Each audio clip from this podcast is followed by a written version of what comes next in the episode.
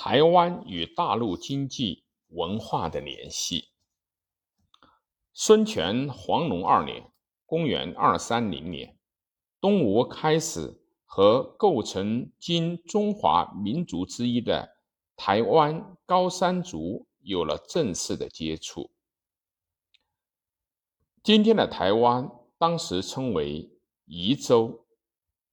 据《太平御览》卷七八零引，临海水土自称，宜州在临海东南，去郡两千里，土地无雪霜，华木不死，四面是山，众山夷所居。这时，台湾高山族内部已分成若干部落，各号为王，分化土地人民，各自别异。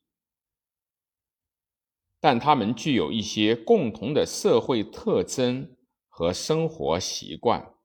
他们已经有了农业，土地饶沃，既生五谷，又多鱼肉。但是他们的生产技术还是相当低下的，生产工具和武器尚全用石器。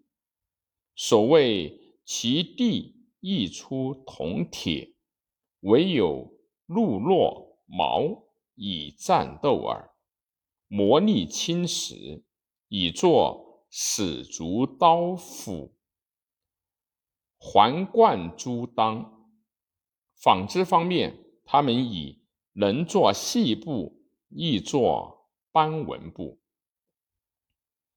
他们还没有严格的君臣上下之别，首领要召集民众，用大杵击大木鼓，远近驰往赴会。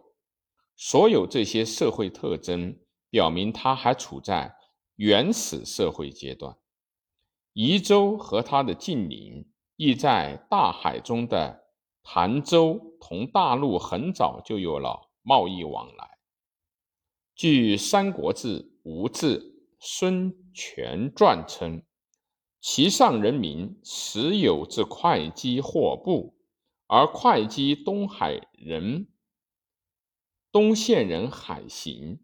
亦有遭风流移到他们那儿去了。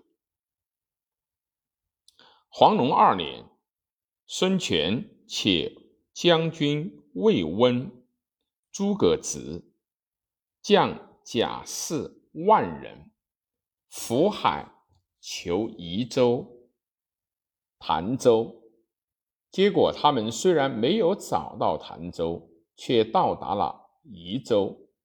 这可以说是大陆上汉族人民利用先进的文化知识开发台湾的开始。